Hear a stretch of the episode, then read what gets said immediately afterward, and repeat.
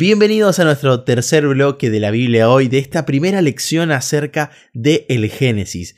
Venimos hablando un poquito del libro, del autor, del protagonista, de quién es el centro de la creación y llegamos a la conclusión de que es Dios, un Dios tanto cercano como poderoso, un Dios tan majestuoso como cercano a su creación. Y antes de hablar de creación tenemos que empezar a, ver un poquito a qué vino Dios a este mundo, Seba, ¿no? Porque el relato también lo, en los primeros versículos se nos dice que nuestro mundo estaba tohu bagoju, desordenado y vacío. Lo cual nos muestra, esto es interesante, ¿no? Porque algunos comentadores también hablan de que, bueno, no se sabe cuándo se originó este mundo que estaba desordenado y vacío. O sea que puede llegar a haber, no sé, dice algún comentario, dos momentos. Uno donde surgió este mundo y después donde Dios vino a ordenarlo y a poner vida en el mundo, ¿no? Pero, ¿qué podemos comentar acerca de, de este Dios en su faceta de creador, ¿no? ¿Estaba obligado a crear? Bueno, primero no estaba obligado a crear. Es el producto del amor, el hecho de, de que nos creara y que quisiera este mundo basándose en el amor y haciéndolo funcionar de esta manera. Es verdad que tampoco entendemos bien en qué momento se produce la caída allí en, el cielo de Lucifer, que más adelante lo vamos a ver, pero aparentemente ese hecho ocurre en un momento donde Dios está dedicándose a esto, a esta creación tan linda. Y yo cuando leo el Génesis automáticamente pienso en la mudanza, ¿no? En, alguna mudanza que hemos hecho como familia, yo tengo un montón de mudanzas, eh, vos también tenés un montonazo de mudanzas, ya como ser adulto y como hijo de una familia pastoral, y cuando uno ve la casa vacía, uno la ve y hasta no parece tan linda. Y uno la ve y dice, es chiquita la casa. Y uno empieza a bajar muebles y los empieza a ordenar y empieza a decorar. Por supuesto, la mano de la mujer es, sumamente importante. Empieza, Imprescindible. Empieza a poner el cuadrito, la florcita. No, el sillón lo vamos a poner acá, la luz. Y uno empieza a ver las cortinas. Y uno empieza a ver todo el armar la casa. Y cuando uno termina de hacer la mudanza y de armar todo, que lleva tu tiempo, uno dice, qué linda que está la casa ahora. Ya la casa no estaba como cuando recién vinimos, la primera vez que nos la mostraron, ¿no? Que estaba desordenada y vacía. y yo me imagino a Dios de la misma manera, ¿no? Porque Génesis presenta al protagonista de todo Dios.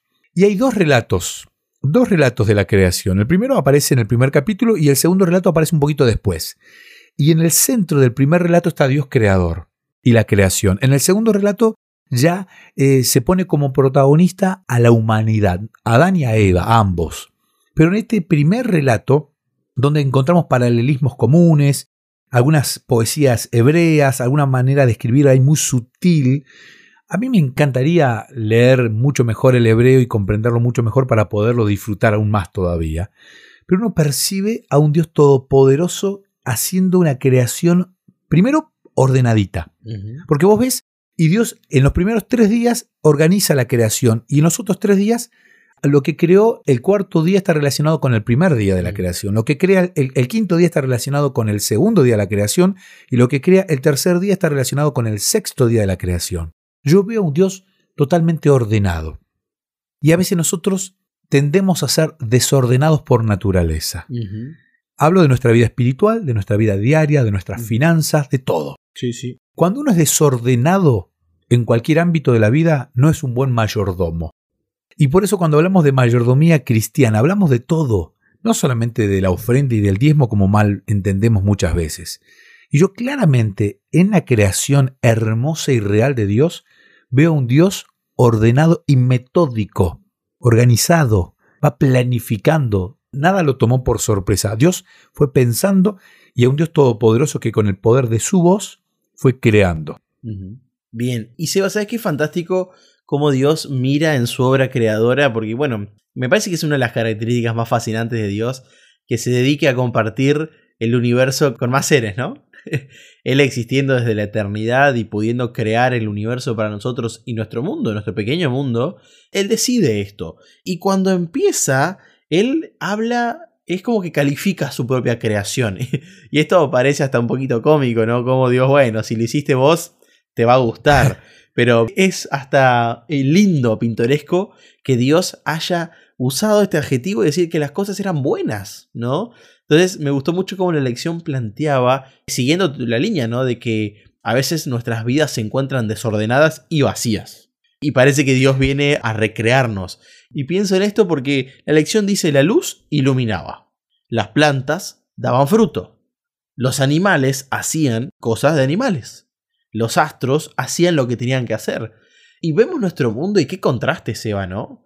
Vemos la naturaleza un poquito, un poquito entre comillas, grandemente alterada, donde ya quizás el suelo no produce como tiene que producir, nuestro cuerpo no funciona como tiene que funcionar.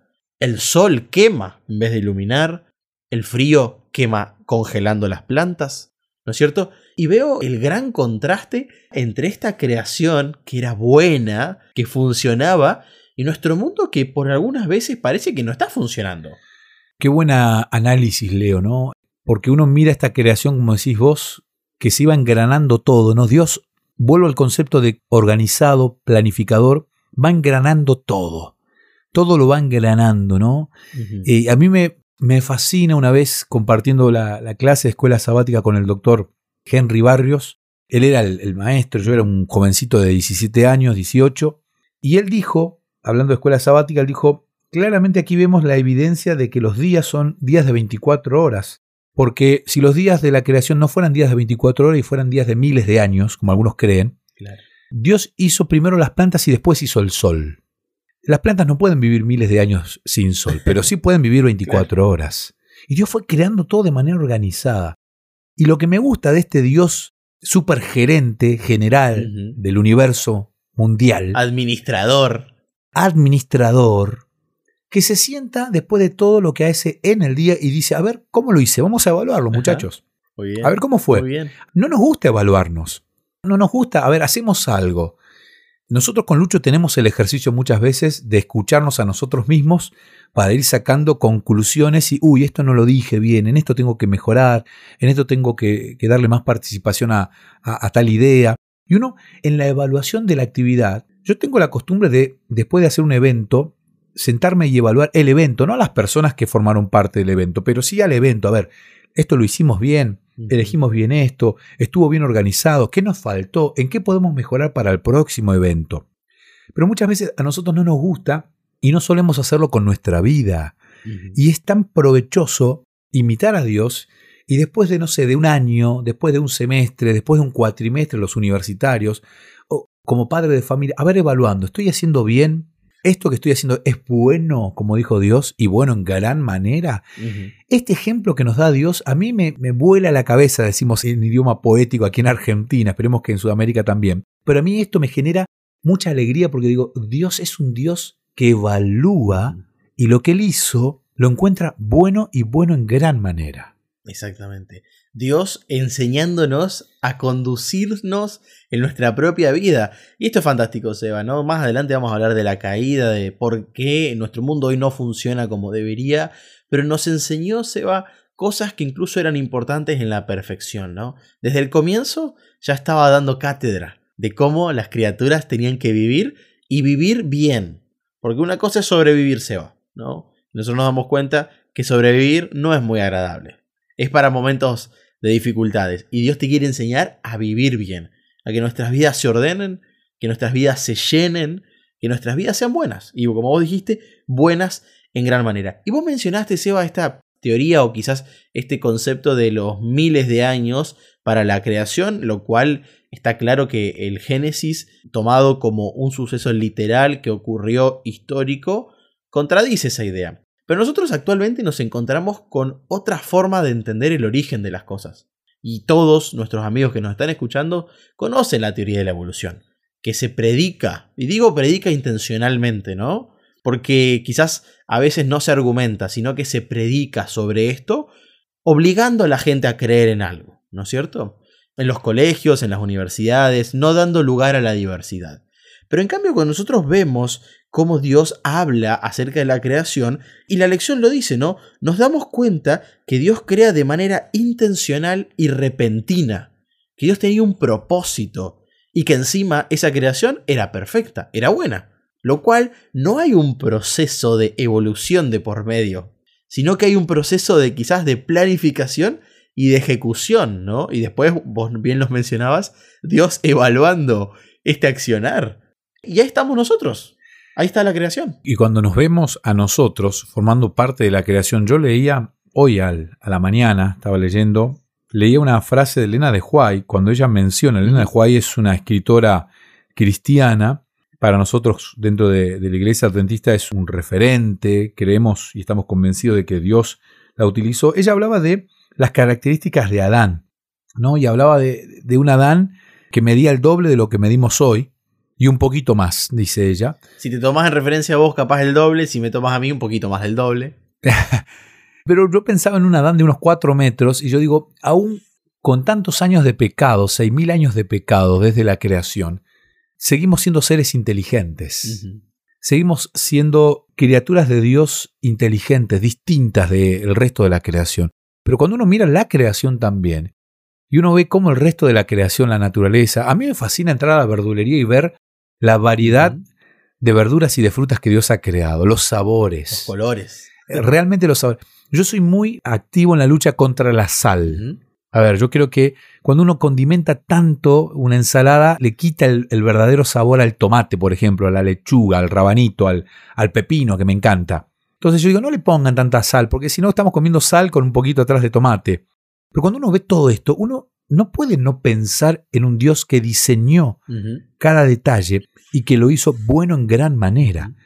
Y uno en estos pequeños gestos puede percibir la creación de Dios, que aunque con pecado, con 6.000 años de pecado y de degradación, porque venimos involucionando, hay gente que todavía se para a pensar en una teoría que no tiene pruebas, porque la teoría de la evolución es una teoría que no está probada, y lo nuestro realmente es una historia probada, porque uno al contemplar la naturaleza puede dar testimonio, también la acepta por fe, uh -huh. pero necesitamos menos fe inclusive que aceptar una teoría que no tiene pruebas científicas para ser comprobada. Muy bien. Vamos a cerrar, Seba, nuestro bloque número 3 y ya volvemos y vamos a charlar un poquito acerca de, de, del final de la semana y su relación con nosotros, con los seres humanos. Quizás ese punto culmine de la creación donde Dios crea al ser humano y después establece algo muy importante para nosotros, que es el día sábado. Hacemos un corte y ya volvemos con nuestro último bloque de nuestro primer encuentro acerca del Génesis. Ya volvemos.